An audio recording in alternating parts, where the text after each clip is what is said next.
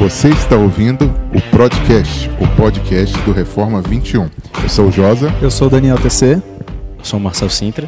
E eu sou o Felipe Schulz. Marcel não vai mais embora, é isso? É, nunca mais vai embora.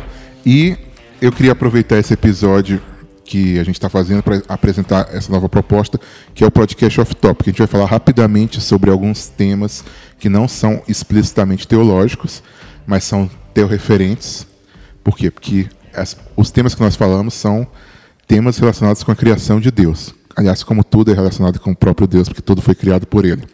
E aí, no último podcast, a gente falou um pouquinho sobre ficção, e eu falei que o Lovecraft era blasfemo, mas aí eu descobri que ele não era muito, porque, eu, na verdade, eu que não conheço, sou ignorante do assunto. E aí eu pedi para o Daniel explicar nesse programa. Explica aí, Daniel, um pouquinho. O que, que é Lovecraft? Você tem 10 minutos para defender o Lovecraft. O que, que é Chululu? Vamos lá, pessoal. HP Lovecraft é o inventor da, da impressora. Do, não, não, não. Do terror. Do, do, do, horror moderno. Os contos de horror que ele escreveu foram foram a primeira coisa que se teve no, no campo da, da literatura em termos de literatura de horror. O Edgar Allan Poe e alguns outros autores escreveram alguma coisa antes dele, mas é, era ocasional. O, e o Lovecraft ele era um, um, autor de horror mesmo. As, as coisas que ele escrevia eram de, de aterrorizar e de causar medo. E o Lovecraft é, a obra dele é cheia de coisas que você vê na cultura pop de hoje. Se você gosta de Walking Dead, ou se você já viu algum monstro marinho em forma de polvo que emerge das profundezas do mar e destrói a humanidade, entre muitos outros monstros que você já viu por aí, tudo, tudo isso tem alguma base, alguma referência à obra do, do HP Lovecraft. É, no final do, do podcast, a gente a gente estava conversando aqui e o Marcel falou: "Ah, eu não sei muito bem o que, é que dá para aproveitar do, do Lovecraft". Perguntei, quis saber a opinião. a galera que já me torcendo. Tá, tava provocando a discussão. Exatamente. Tava só uma provocaçãozinha. E, e aí a gente pegou, bom, tem alguma coisa para aproveitar no, no terror o que, que tem para aproveitar no terror? O que eu estava argumentando com o Marcel aqui é que quando você lê a literatura do Lovecraft, você vê algumas coisas interessantes. Você sabe que o Lovecraft ele é ateu, ele é um escritor ateu. Então você passa a entender um pouco da visão de mundo do escritor por causa da ficção que ele escreveu. Não que a visão de mundo dele seja igual à ficção dele. Eu acho que o Lovecraft não acreditava em monstros alienígenas que vieram povoar, é, vieram controlar o nosso planeta.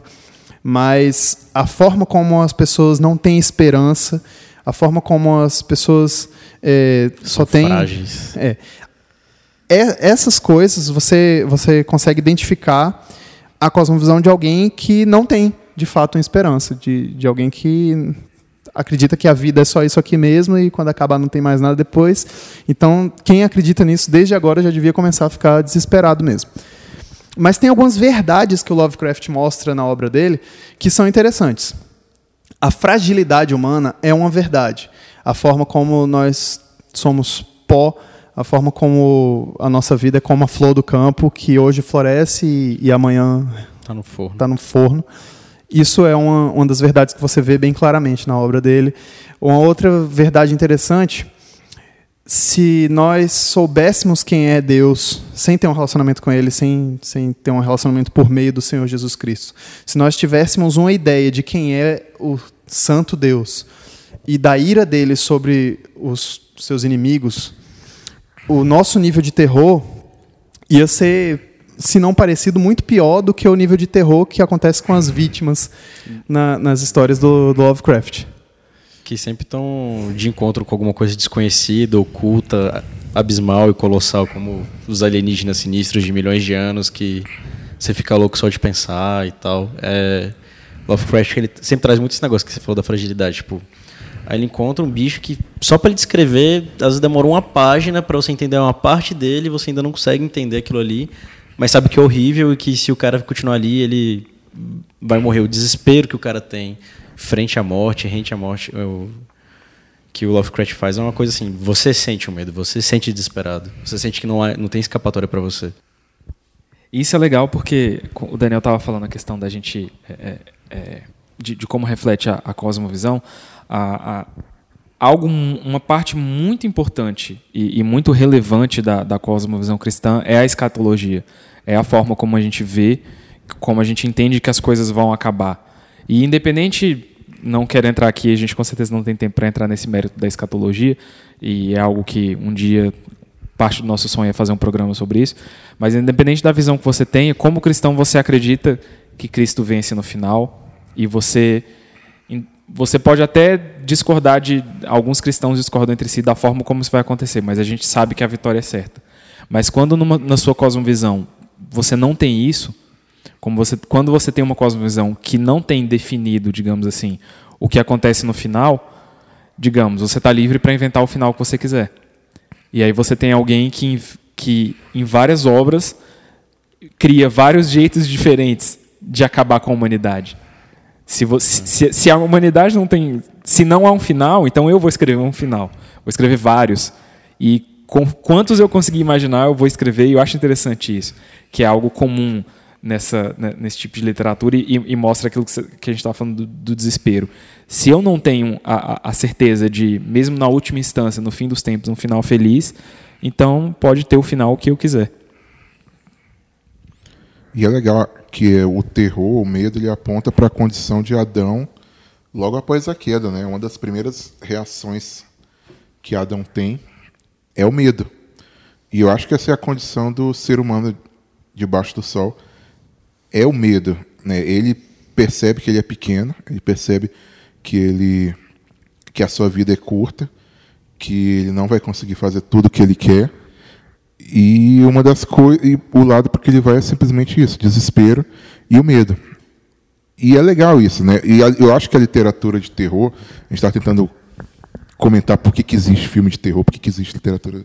Por que, que a gente gosta dessas coisas? É, e eu acho que uma das coisas que ela faz é meio que domar o nosso medo. A gente sente medo por coisas que. A gente sente medo, e eu acho que ela meio que direciona o nosso medo para coisas que a gente consegue identificar.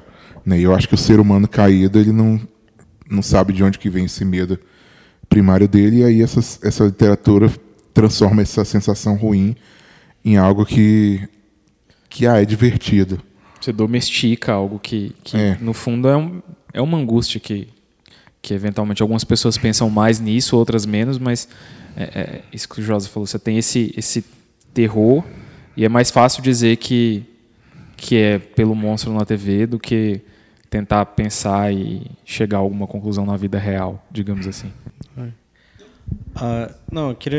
Eu vou aproveitar e comentar um negócio. Uh, a gente falou muito de finitude e tudo mais, mas uh, o que eu acho legal no Lovecraft, que eu acho interessante em coisas de terror, é que, tipo assim.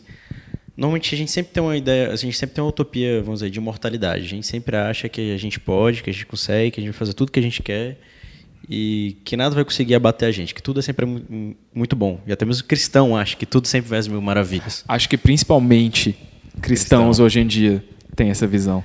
E, por exemplo, em filmes de terror, tipo, mostra como as coisas estão fora do controle. controle. Entendeu? A gente até citou Atividade Paranormal aqui. é, que eu particularmente acho estúpido. Tipo, a casa está sendo assom tipo, assombrada por algum tipo de demônio e o e o pai e, de família. E o pai de família queria ficar na casa para enfrentar um demônio. Tipo, é estupidez. No muque. É, no muque, entendeu? Ele é um espírito e tal. Então, tipo assim, mostra que algumas coisas fogem do nosso alcance, que a gente não tem como, entendeu? E que se a gente for burro, que nem o pai de família do Atividade Paranormal, a gente vai se dar mal. Entendeu? Se a gente quiser ignorantemente querer confrontar coisas que estão além do nosso alcance. No final das contas, também é legal ler Lovecraft e respirar aliviado sabendo a verdade. Sabendo que, ufa, não é assim, não tem uma, uma coisa gigante dormindo no oceano que vai acordar e, e destruir tudo, não tem. Não vai acontecer um apocalipse zumbi, não, não vai ser um final trágico e terrível. O final pode ser trágico e terrível para mim, mas é só por um tempo. O final mesmo é um final feliz, é um final em que o Senhor Jesus vence todos os seus inimigos.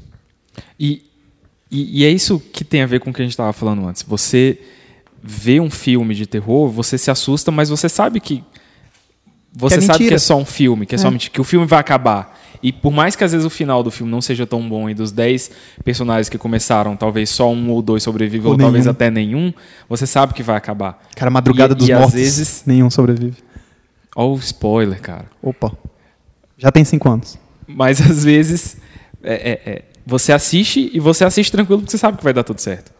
E, e, e, e- e essa é a, a certeza do, essa é a certeza da vitória do cristão.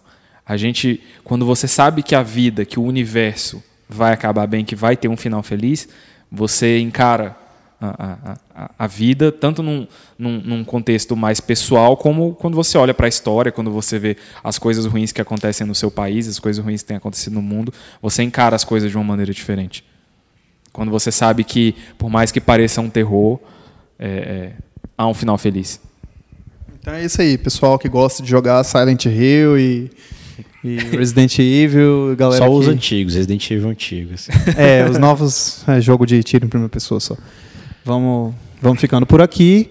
É, só lembrando que a gente não está dizendo para você que todas essas obras de terror são felizes e boas e você deve assistir com seus filhos ou com Exatamente. seus irmãos mais novos ou com seus amigos que são é, novos na fé. Não, não é isso.